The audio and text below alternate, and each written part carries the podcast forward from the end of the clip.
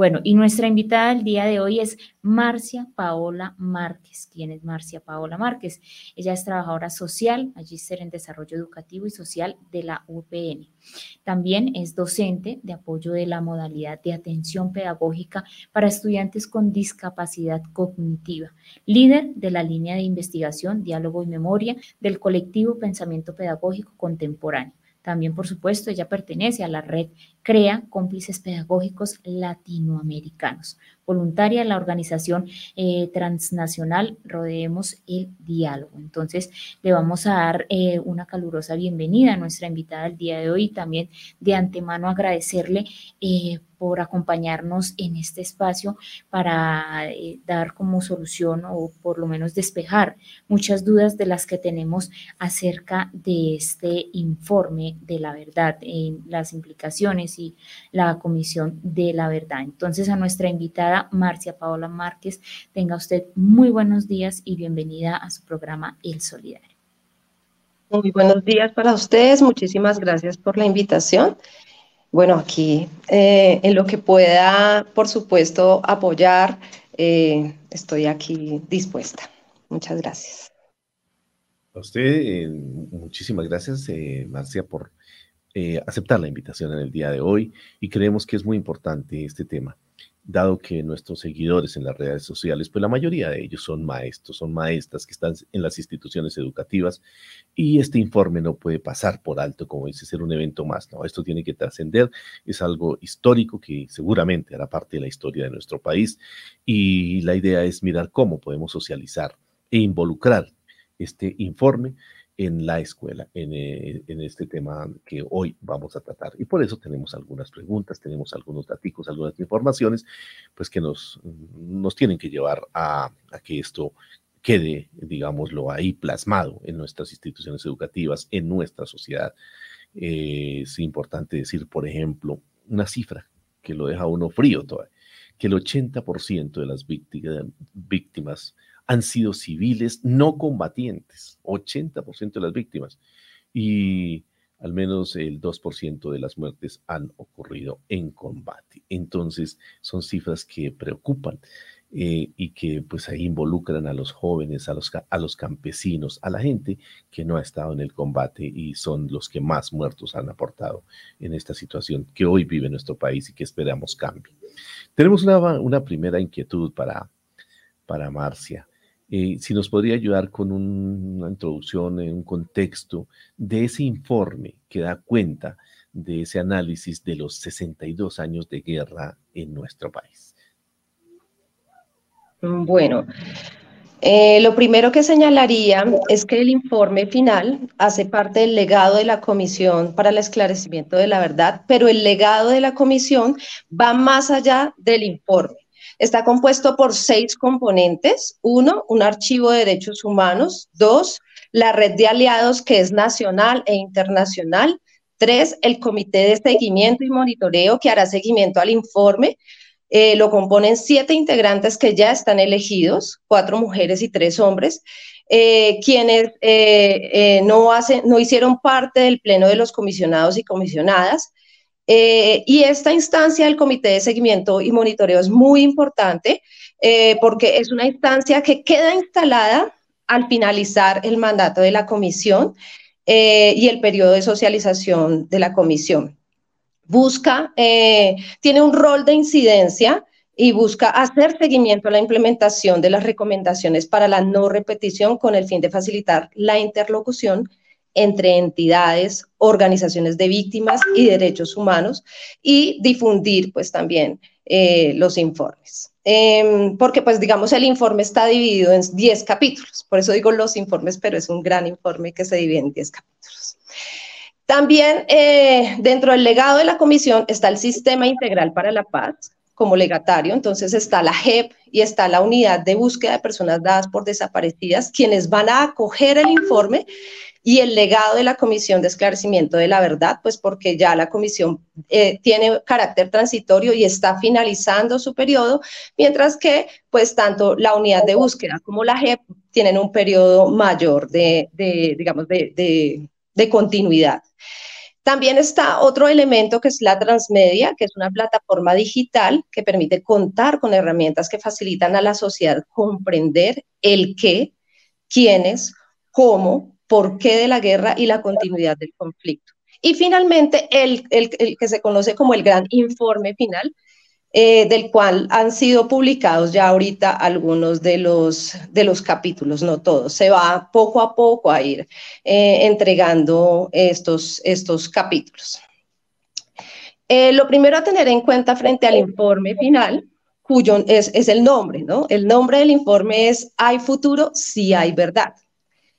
Em, y eh, es también importante reconocer algo que dijo la comisionada eh, Lucía González el día de ayer, y es que si bien se dice que existe este informe final y se habla del informe final, eh, también es importante reconocer que no es un informe final como tal, pues la verdad es una construcción que requiere de una permanente lectura comprensiva.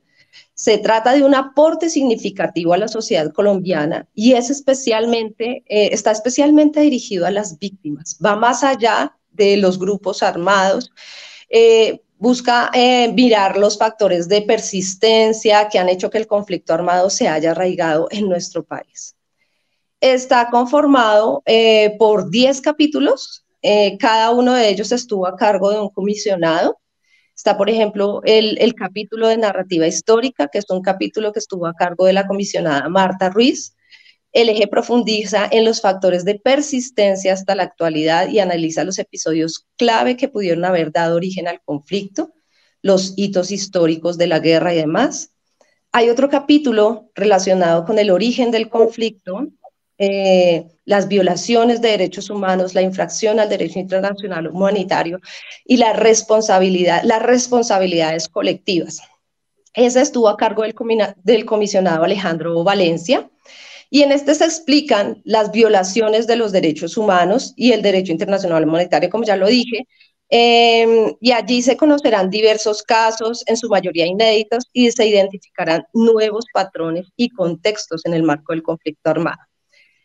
Eh, y pues también está otro capítulo que aborda las afectaciones que vivieron eh, las la comunidad LGBTI y las mujeres convirtiéndose además la comisión en, en, la primera comisión que abarca eh, las, eh, las afectaciones sobre esta comunidad, la comunidad LGBTI. Eso no se ha hecho en el mundo, entonces es clave y es importante.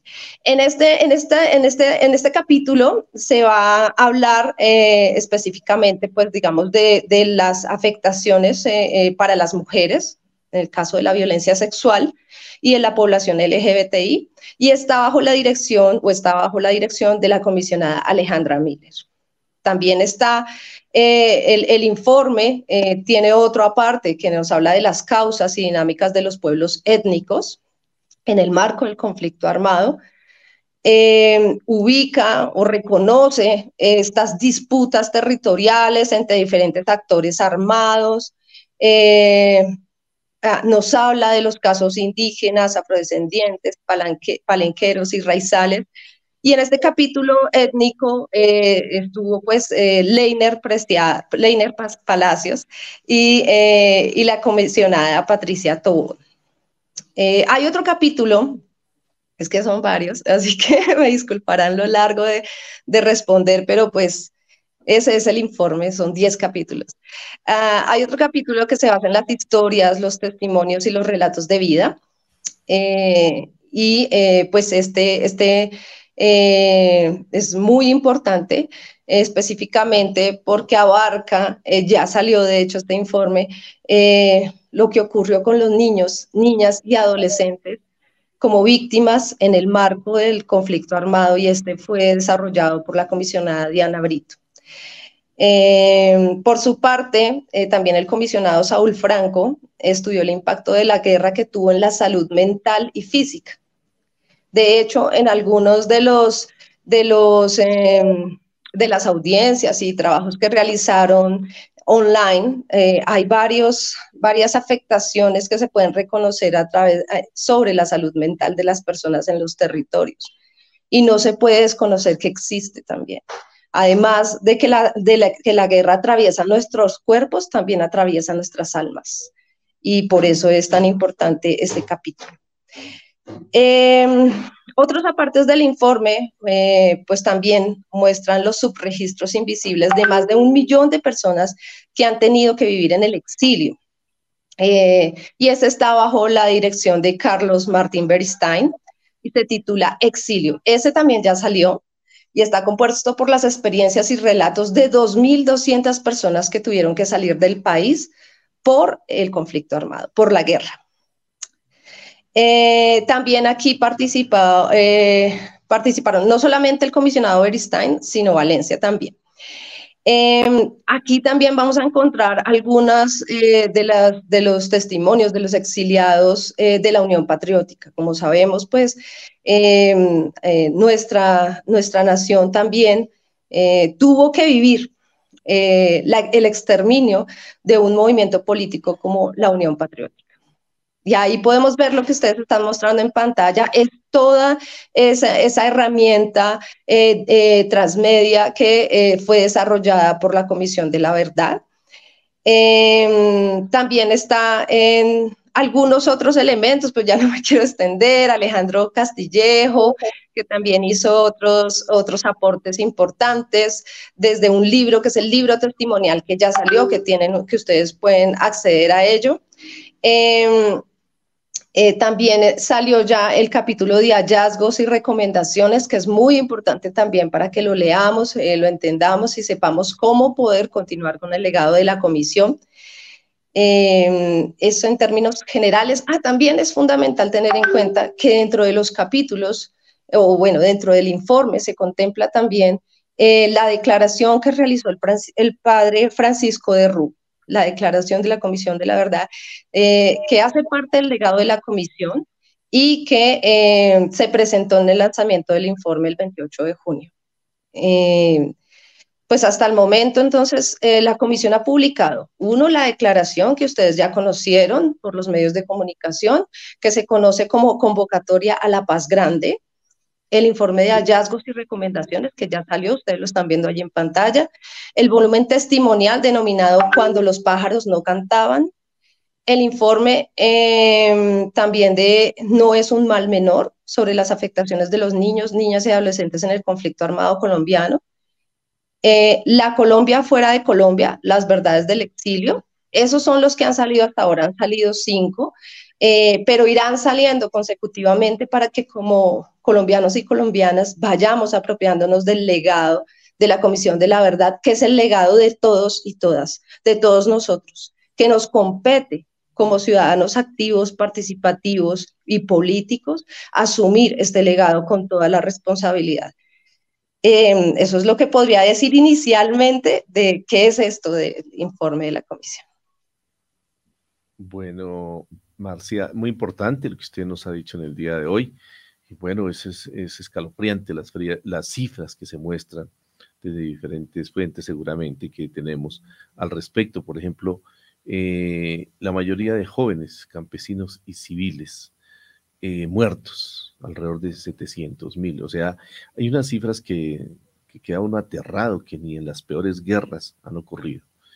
Y por eso, como lo acaba de decir Marcia, tiene que ser eh, un legado, tenemos que apropiarnos de este legado y, y no que pase inadvertido. Pero yo quisiera hacer una pregunta aquí, eh, complementando lo que usted nos ha dicho.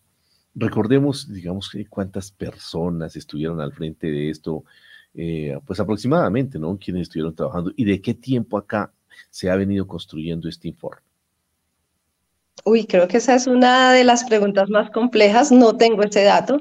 Podría decirles que aparte de los comisionados, hay un grupo de investigadores que trabajó en las macroregiones, en las diferentes regiones, eh, eh, y, pues están las casas de la verdad que se instauraron en los territorios también, están los líderes de los diferentes territorios también, líderes sociales, líderes comunitarios, líderes ambientales, las mujeres también hicieron parte de este proceso. Entonces, eh, yo no tendría como mencionar en este momento una cifra específica de la cantidad de personas que pudieron eh, hacer parte de este proceso, eh, pero sí me parece que es importante reconocer eh, la función, la labor de cada uno de ellos, de los comisionados y las comisionadas, de los investigadores en, los diferentes territorios, de los líderes que decidieron tomarse este, este, este espacio de, trabajo también para aportar a la verdad, de, las víctimas también del conflicto armado, de las y los eh, que han sido víctimas, eh, de los victimarios que voluntariamente también eh, contaron la verdad a las víctimas que era tan necesaria para continuar sanando el corazón. Pero una cifra en este momento no podría mencionarla. Pero quisiera decir algo cuando te escuché, mm, que más allá de la cifra de víctimas que es importante reconocer y que tenemos que reconocer, por ejemplo, podríamos hablar de más de 100.000 personas desaparecidas en nuestro país, que de hecho eh, supera la cifra de las dictaduras en el Cono Sur. Y estamos hablando de que esto ocurrió en medio de una democracia. Pero más allá de las cifras, que son importantes, vuelvo y digo, también es importante reconocer que detrás de ese número, así hubiera sido una sola persona, es una persona. Y tenemos que reconocer que la vida, por encima de todo, debe empezar a ser lo más valioso para nuestro país. Porque creo que hemos también normalizado el conflicto armado y escuchamos todos los días, ay, hoy asesinaron a un líder social, hoy asesinaron a un firmante de paz, hoy secuestraron. Pero eh, más allá de eso, es, entender que es ese ser humano em, que fue afectado por el conflicto armado, su familia, em, merecen vivir en paz y merecían estar vivos aquellos que fueron desaparecidos o, fueron asesinados. Entonces, las cifras son importantes, pero también, si hubiese sido uno solo, también tiene que ser importante y también tiene que ser nombrado.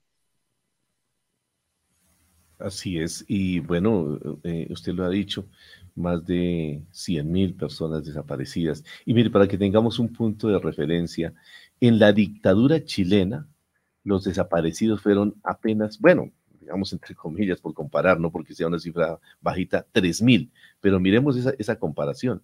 En la dictadura chilena, 3.000 desaparecidos y aquí más de 100.000. O sea, esa, esa diferencia, una magnitud bastante, pues digamos, importante para analizar de lo que ha sucedido en nuestro país y lo dijo aquí muy bien Marcia. Y en una democracia.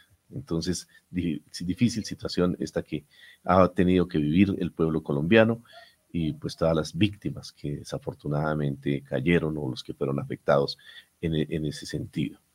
Eh, también otra cifra que tenemos que dar aquí, de cada 10 colombianos asesinados, de cada 10 colombianos, 8 eran civiles desarmados.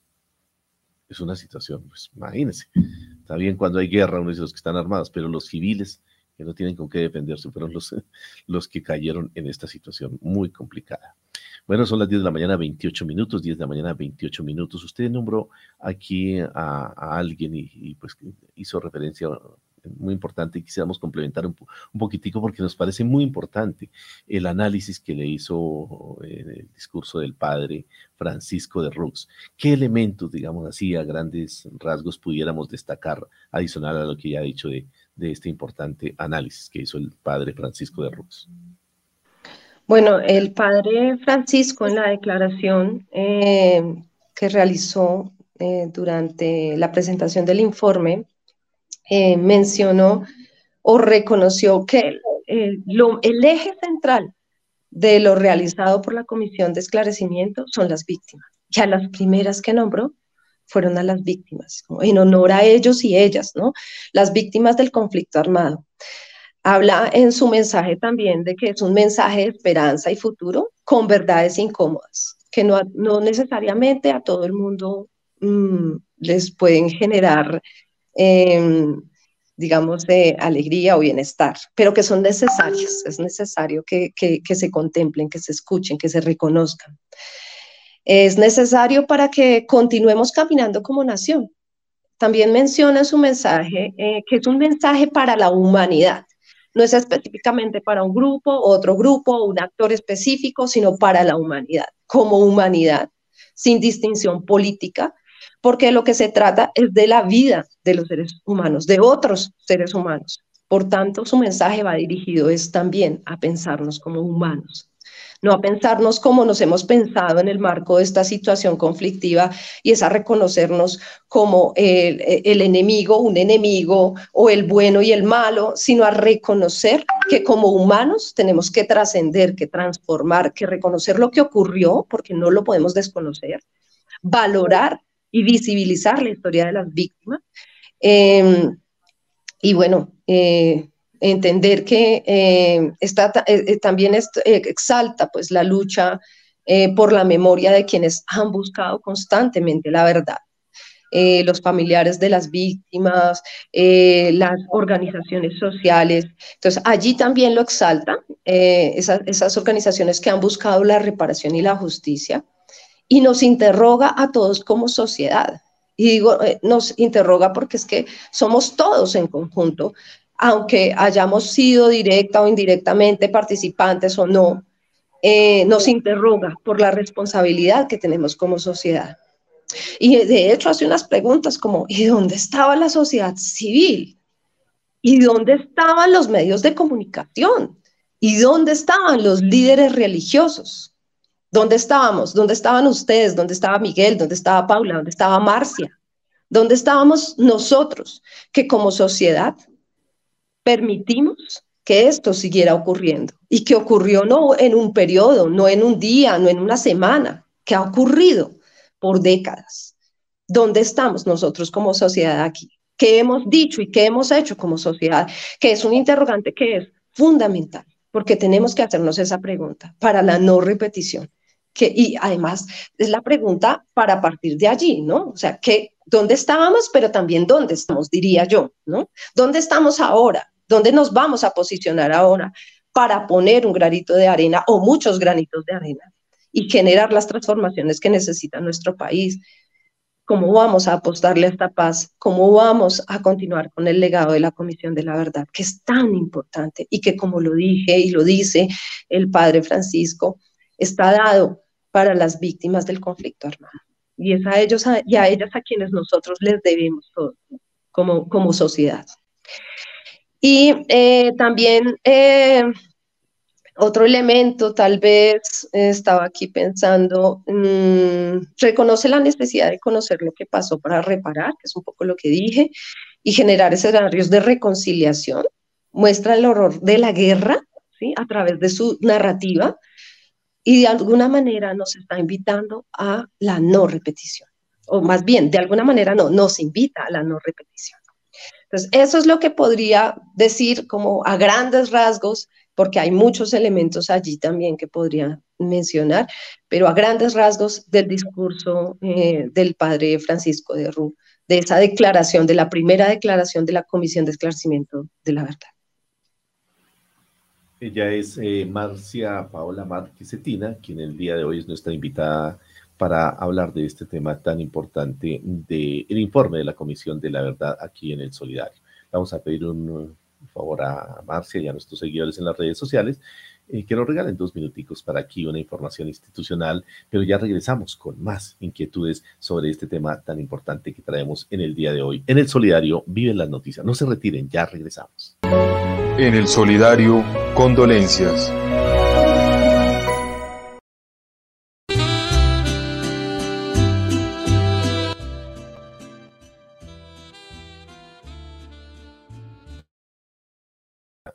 a la profe Marta Castiblanco, ella allí del municipio de Guayabal de Síquima, por el reciente fallecimiento de su querida madre, paz en la tumba de ella, y esa fortaleza también para la profe Marta Castiblanco, allí en el municipio de Guayabal de Síquima. Pero también tenemos que enviar eh, un saludo de condolencia por el fallecimiento del señor Fabio Hernando García Raigoso. Fabio Hernando García Raigoso, saludo de condolencia para el compañero Miguel Ángel García Raigoso. Él era, pues Miguel Ángel, su hermano Fabio, falleció en la presente semana también. Eh, nuestro compañero Miguel Ángel García hace parte también de la Junta directiva de nuestra mutual aquí de la cooperativa, asociada a nuestra cooperativa, además es directivo de la Central Unitaria de Trabajadores Bogotá, Cundinamarca, así que también para el compañero Miguel Ángel García, nuestro paternal saludo de la familia Cotra de Cun por el fallecimiento de su querido hermano. Paz en la tumba de ellos.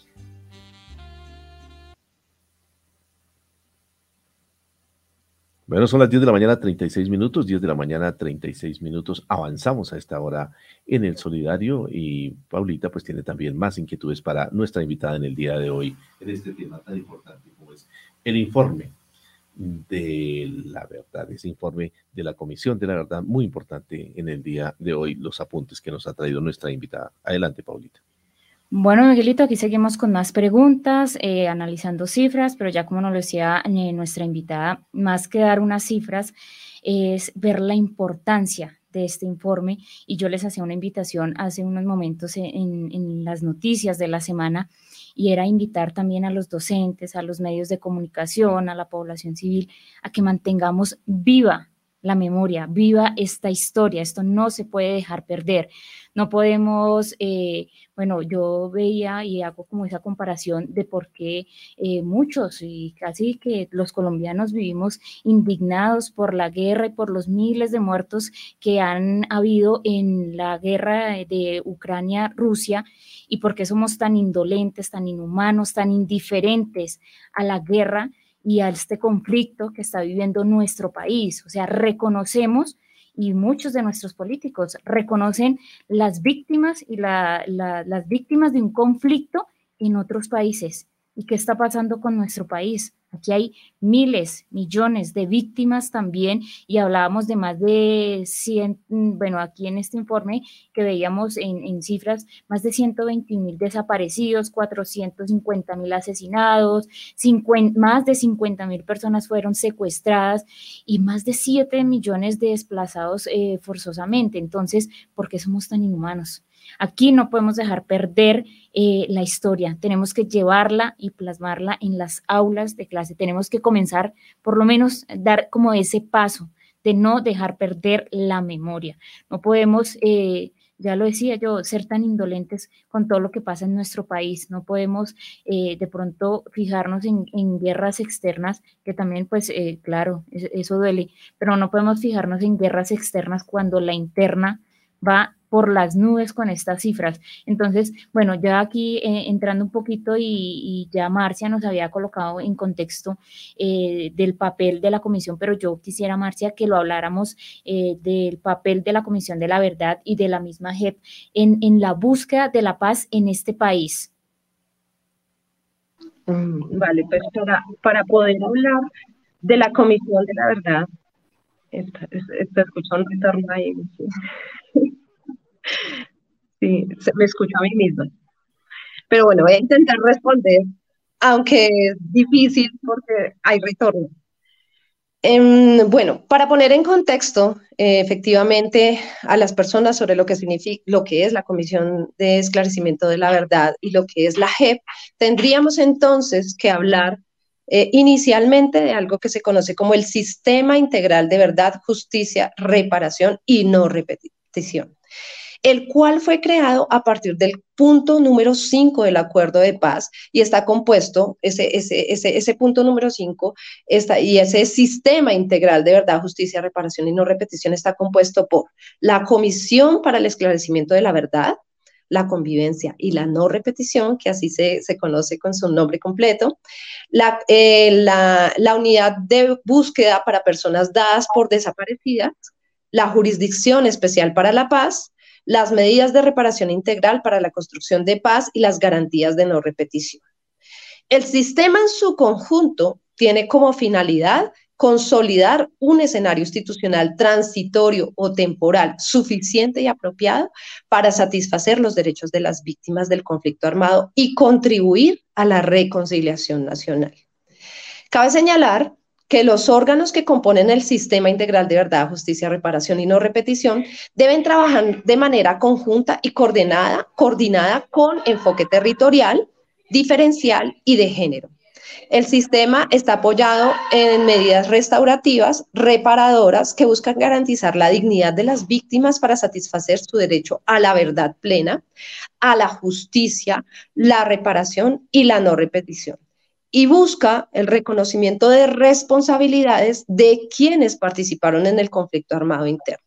Este sistema nace en La Habana como respuesta a la solicitud de las víctimas. Entonces, para enmarcar qué es esto de la JEP, qué es esto de la comisión, tenemos que hablar del sistema que ya di como una, una introducción inicial del sistema integral de verdad, justicia, reparación y no repetición.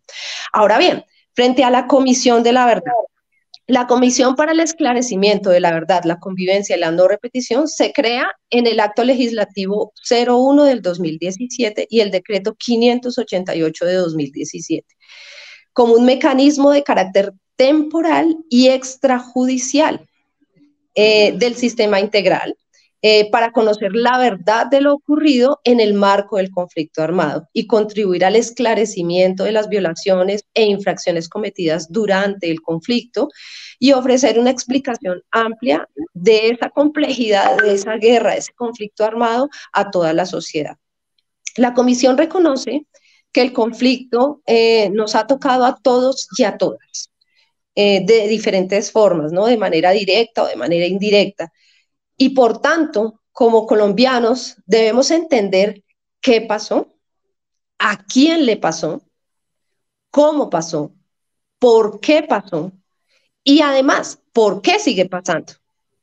Desde su creación, la Comisión de la Verdad ha recorrido todo el territorio nacional para escuchar a más de 25 mil personas. De hecho, hay otras cifras que aparecen en, el, capítulo de hallazgos, muchas más que ustedes luego pueden ir revisando, de, cifras de todo el proceso de la comisión, de hasta dónde llegaron, de qué hicieron. Em, realizaron más de 500 eventos públicos online y presenciales eh, y además, pues también eh, muchas personas eh, se fueron sumando para esclarecer esto que ha ocurrido en nuestro país en el marco del conflicto armado. lo que ha hecho la comisión es un ejercicio de dignificación, de esclarecimiento y de convivencia, que son los elementos claves para la no repetición, es decir, para esos caminos que nosotros llamamos esos caminos que conducirían a la paz. Yo agregaría un elemento adicional eh, y es que no podemos pensar en la paz solamente como el silenciamiento de los fusiles, ¿no? Sino que hay ¿Cómo, ¿Cómo, construimos esa paz? También tenemos que ver las desigualdades estructurales en los territorios, ¿no? Eh, la pobreza, la inequidad, la exclusión, em, el racismo, el clasismo, todos esos elementos han contribuido a que todos estos hechos hayan ocurrido. No se pueden desconocer, no es solamente que se apague un fusil porque siguen otros. Y lo hemos visto, lo estamos viendo en nuestro país todavía. Y es como de raíz logramos reconocer esas, esas mm, condiciones estructurales de inequidad que han afectado sobre todo a los territorios que, que son los territorios con mayores niveles de pobreza y mayor nivel de violencia. Entonces, como también quería como poner ahí un, ojito sobre ello, pero pues para continuar eh, eh, respondiendo a la pregunta, estos, eh, entonces, la Comisión de la Verdad, como ya lo dije, entonces tiene unos capítulos del informe que buscan dar respuesta a algo que se conoce como el mandato de la Comisión de Esclarecimiento de la Verdad investigaciones y hallazgos. Este es un relato más que en, el capítulo de investigaciones y hallazgos eh, hay un eh, relato más amplio del conflicto en Colombia. Y ahí, pues, cada uno de los capítulos se complementan con la plataforma digital y demás. Allí vamos a tener la posibilidad de seguir viendo ese legado, de reconocer qué pasó, a quién le pasó, cómo le pasó, por qué le pasó y por qué sigue ocurriendo en nuestro país, todo lo que ocurre. Em, todo esto es fundamental para construir estos caminos de paz, así como lo han hecho otras instituciones pertenecientes al sistema integral de verdad, justicia, reparación y no repetición, como la JEP.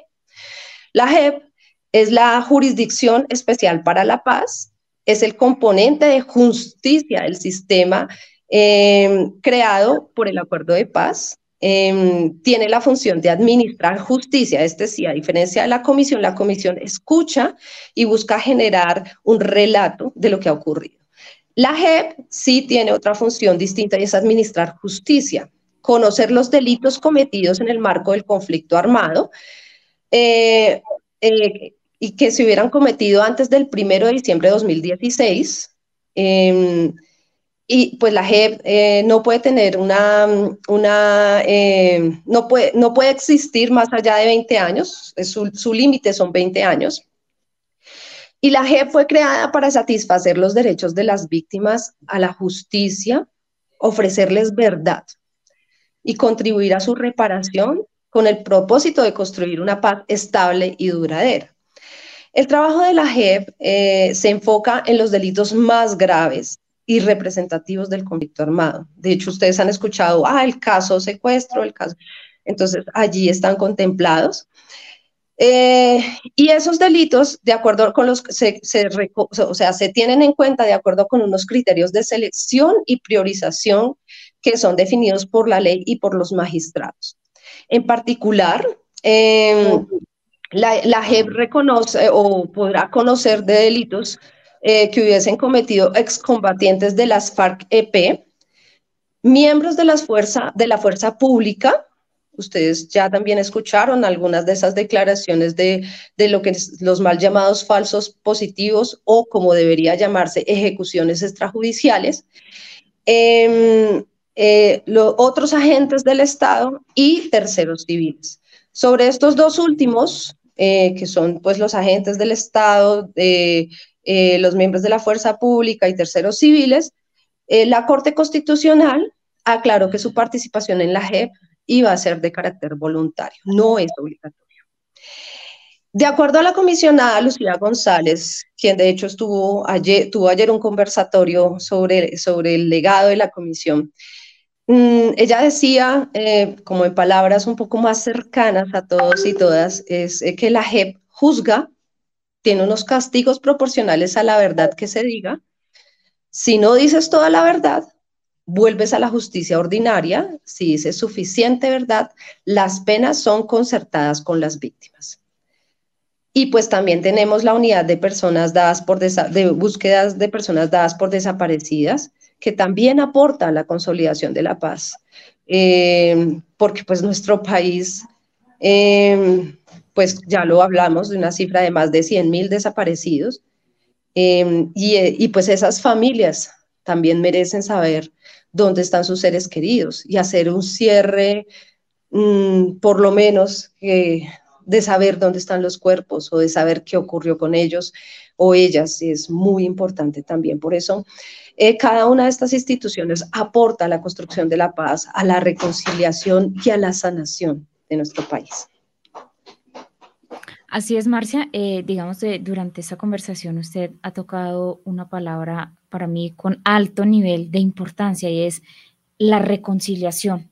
¿Cuál es esa importancia? Bueno, tanto de la reconciliación y de la memoria eh, en un país tan atropellado por la violencia como lo ha sido Colombia, por ese dolor que hemos tenido que vivir. Ya lo decía usted, eh, no todos de la misma forma, pero lo hemos vivido y por esa barbarie de una guerra absurda que, vive nuestro país hace muchísimos años. ¿Cuál es esa importancia de la memoria y la, la palabra memoria y la palabra reconciliación?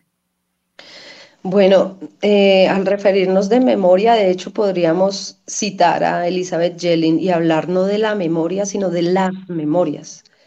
Eh, y de esas memorias invisibilizadas, eh, porque hay las memorias formales, las memorias del Estado, pero hay otras memorias que han sido históricamente invisibilizadas eh, sobre todo las historias de las víctimas que han callado por miedo, que han callado para preservar su vida o que han callado por el dolor profundo que implica una situación eh, de desaparición forzada, de violencia sexual, de asesinato de sus familiares, de amenaza. Bueno, eh, entonces las memorias son fundamentales para visibilizar, para darle voz a aquellos que no han tenido voz en nuestro país. Em, la memoria nos permite reconocer lo ocurrido eh, y, si, uno quisiera hacer entonces un puente entre este presente, ¿sí? Eh, entender lo que ocurrió desde este presente, estamos haciendo una lectura del pasado, ¿sí? desde el presente, eh, y con un ánimo también de abrir caminos para un futuro distinto, para construir algo distinto, para la no repetición si quisiéramos contemplarlo desde allí. Eh, y para la reconciliación, por supuesto. O sea, eh, ¿cómo podemos reconciliarnos si muchos de los que han sido víctimas, víctimas del conflicto ni siquiera saben por qué ocurrió o qué ocurrió eh, con sus familiares? ¿O por qué ocurrió o por qué les hicieron daño a ellos mismos?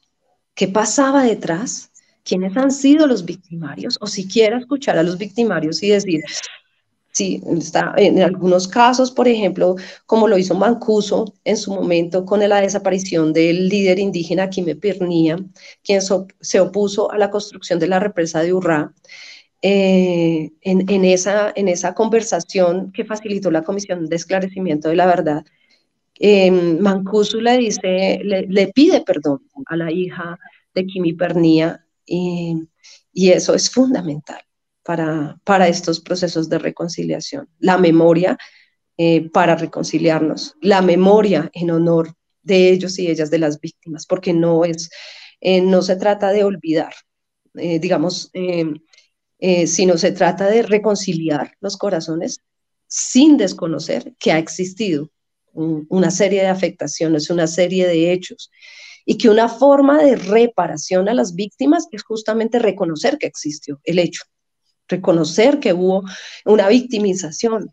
Esa es una forma de reparación que de hecho está contemplada en la ley 1448, la ley de víctimas y restitución de tierras, una reparación simbólica necesaria, como eh, la reparación que se pretende hacer con el Museo de Memoria Histórica de Colombia, un museo que eh, hace, como ustedes lo dijeron hace un momento en la intervención, en las noticias, estaba eh, hace un momento, hace un par de días, a cargo del, director Darío Acevedo, un director, el director del Centro Nacional de Memoria, que tenía una actitud negacionista frente al conflicto. Decía que el conflicto armado no existía en nuestro país. Y ser el director de un centro de memoria de nuestro país y tener contemplado la construcción del futuro Museo de Memoria Histórica de Colombia es una gran responsabilidad en manos de una persona que desconoce la existencia del conflicto armado, es una cosa que nos deja pensando, pero que ahora, eh, digamos, con la renuncia, podría uno decir que hay otras posibilidades de construir, porque quienes merecen construir esa memoria también son las víctimas. Eh, para ellos y ellas debe estar contemplado este museo y muchos otros. Para ellos y ellas es la memoria o las memorias. Bueno, importante estas apreciaciones sobre este importante informe de la Comisión de la Verdad. Eh, son las 10 de la mañana, 54 minutos, 10.54. Agradecemos los comentarios que tenemos también ahí en las redes sociales con respecto a este, a este tema. Por ejemplo, Angelita Cruz Rodríguez, las víctimas son héroes que no podemos olvidar. Es importante visibilizar sus verdades, aunque pues, les incomode. Una verdad que debe ser nacionalizada y llevada fuera del país. Entonces son comentarios aquí importantísimos también de nuestros seguidores en, en redes, lo mismo que Estela Rodríguez allí en Cogua, Lisette Triana, y bueno, podríamos enunciar bastantes seguidores ahí, pero bueno, tenemos aquí más preguntas, más inquietudes frente a este importante tema en el día de hoy. Y como nuestros seguidores en la mayoría, como lo dije al comienzo, son maestros, maestras que están ahí en contacto con los niños, las niñas, los jóvenes, y que es importante que esto llegue allí al aula. Por eso queremos hacerle una pregunta muy importante, a, o más bien que una pregunta, más bien una orientación, eh, su punto de vista a, a, Marcia frente a esta propuesta de trabajo en el aula, cómo se podría orientar, mm, extractar de este informe tan importante para esas nuevas generaciones que conozcan esta verdad. Es una pregunta compleja. Eh, no es fácil de resolver, más aún cuando apenas está saliendo el informe, o bueno, los capítulos del informe, pero podría decir varias cosas. La Comisión de la Verdad en la web eh, contempló la socialización del informe mm, mediante las herramientas, eh, unas herramientas interactivas. Está, por ejemplo, las herramientas pedagógicas que se construyeron em, en, algo que se conoció eh, como las comunidades educativas, eh, las, perdón, eh, los laboratorios de co-creación de la Comisión de la Verdad. De hecho, Ángela Cruz, quien acabo de escuchar que le diste un comentario y quien les habla, participamos del laboratorio piloto de la, de la, de la, de la creación o del laboratorio de co-creación de las herramientas pedagógicas. Allí Em, los docentes, algunos docentes generaron herramientas pedagógicas para em, aportar a, que se pudiese divulgar el legado de la comisión. Eh, la herramienta que construimos con dos compañeros, por ejemplo, se llama Si los ríos hablaran y es sobre la desaparición forzada en, en, los ríos, que es lo que ha ocurrido en nuestro país. Eh, y Ángela creó una herramienta que se llama el Diccionario ABCZ de la Paz, que también pueden consultar, entre muchas otras herramientas que aparecen allí en la web de la comisión. Allí hay elementos interactivos, hay cuentos, está el árbol de Matías, que es una, una eh, una pequeña película que creó también otra persona para aportar, para construir, para dialogar sobre la construcción de paz, sobre el legado de la comisión, sobre lo que ha ocurrido. Hay miles de posibilidades, mapas, herramientas, cuentos, eh, canciones. La comisión, de hecho, una de las canciones que escuchamos ahorita que se llama Solo la Verdad es una de las canciones que, eh, que, se han, que ha creado la comisión, entre muchas otras. Tenemos también el, el canal de YouTube. Y em, eh, otra posibilidad es que nos acerquemos a la comunidad de prácticas em, que la comunidad de prácticas es un escenario que en este momento están dando, que viene andando desde hace algún tiempo eh, que eh, se constituye en una herramienta o, busca generar estrategias pedagógicas.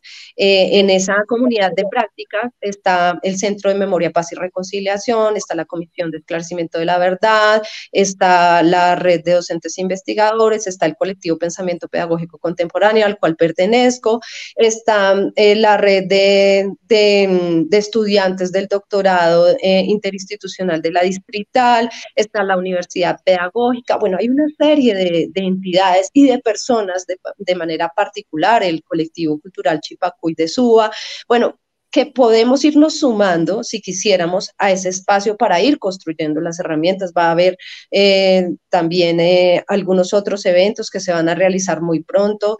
Eh, se va a realizar, se están pensando algunos cursos. Ya hay un curso del Centro de Memoria, Paz y Reconciliación que tiene abierta la inscripción para que conozcamos un poco más sobre el legado y de esa manera poderlo difundir en las aulas. Em, se va a plantear otro curso para el mes de agosto em, de este, de este, de este este grupo que les comento, eh, para conocer nuevas estrategias. Y fundamental es que nosotros, eh, quienes estamos en contacto permanente con los estudiantes, empecemos a explorar estas herramientas, empecemos a explorar el legado, empecemos a reconocer qué hay allí para poderlo difundir. Eh, no es fácil, pero diría que algo que es importante es que cuando hablemos del legado o hablemos de lo que ocurrió, eh, uno, dignifiquemos a las víctimas. Y dos, em, evitemos generar em, como un, un, nuevo momento en el que hablemos de amigos enemigos o en el que generemos en los corazones de nuestros estudiantes odios, que ya es importante ir disipando, pero ir reconociendo la dignidad de las víctimas es fundamental. Es difícil, ¿no? Porque uno dice, ¿cómo hace uno para contar lo que ha pasado sin que no le genere rabia si es que somos seres humanos y nos duele y nos afecta? Em, pero también es importante eh, hablar de esa no repetición en las aulas. Eso es lo que podría decir a grandes rasgos. Em, pues haría falta decir mucho y, me quedo sin palabras. Creo que tenemos que seguir construyendo entre todos y todas esta posibilidad de, mm, conocer, eh, abrir los espacios de conversación, utilizar cuentos, por ejemplo, si quisiéramos, hay algunos cuentos sobre desplazamiento forzado para niños. Em, podemos utilizar un cuento de la memoria que se llama Guillermo Jorge Manuel José, podemos utilizar, eh, hay otros cuentos, pero ahorita se me van de la cabeza el, un largo camino que es sobre desplazamiento forzado con niños y niñas, por ejemplo. O sea, podemos usar diferentes herramientas para ir conversando en nuestras aulas y ir haciéndolo también de modo que podamos generar o construir también unos nuevos relatos de paz y de reconciliación en nuestro país. Muy importante lo que usted nos acaba de decir, creemos que esto es fundamental y el trabajo que está, usted lo ha dicho, estamos entre todos seguramente ayudando a construir esas herramientas para poder llegar a las aulas y no dejar pasar esto por alto y que ya dentro de unos meses o dentro de algún día no se hable de eso. No, esto tiene que estar ahí haciendo parte de la historia de nuestro país. ¿Para qué? Para que esto no se repita, porque creemos que es lo más importante, conociendo la, la verdad, que no haya repetición y así habrá futuro, lo dijiste hace un ratico. Y entonces eso es muy importante lo que hoy estamos dialogando en este tema, eh, un tema que pues eh, ahí nuestros seguidores eh, han dado ese, ese valor y gracias por sus comentarios. Y bueno, creemos que son temas importantísimos. No puedo dejar por, pasar por alto una reflexión que antes de que Paulita vaya con la última preguntita aquí para nuestra invitada, y es que dejamos la siguiente reflexión. Eh, en, la, en el informe de la Comisión de la Verdad, eh, así como en el inicio, se notó la ausencia de Iván Duque. No estuvo presente. Dejamos la reflexión. Y bueno, Petro sí estuvo presente. Bueno, pero Paulita, ya para finalizar con nuestra invitada ese, ese mensaje que nos podemos quedar. Bueno, eh, agradecerle a Marcia también por esta eh, contextualización, por esta charla que tuvimos, por darnos a conocer muchísimos datos de los que de pronto muchos desconocemos. Y yo sí quisiera, eh, Marcia, que nos despidiéramos con ese mensaje final para todos los maestros, para los jóvenes, para las nuevas generaciones en relación, bueno, digamos, a ese trabajo de construcción de paz y generadores de coexistencia de la escuela. ¿Qué mensaje les podemos eh, dar en este último minutico, Marcia? Estaba pensando en un mensaje que utilizan las, eh, una asociación de familiares víctimas de desaparición, o bueno, víctimas de, violencia en Trujillo, y es eh, resistir, persistir y nunca desistir. Creo que ese es el mensaje fundamental tenemos que seguir caminando. Eso es. Bueno, Marcia, muchísimas gracias. Excelente mensaje. Insistir, persistir y nunca desistir. Excelente mensaje. Y con este mensaje, eh, bueno, yo quiero despedir a todos nuestros seguidores, por supuesto también a Marcia. Muchísimas gracias, de verdad. Eh, usted ya lo decía, es un tema bastante extenso y se nos quedan muchas cosas también por decir, por aclarar. Igualmente, invitada cuando eh, desee pasar por su programa El Solidario, aquí la estaremos esperando. Muchísimas gracias eh, por habernos acompañado, a todos nuestros seguidores también, agradecerles y como siempre yo les hago la recomendación, hay que seguirnos cuidando.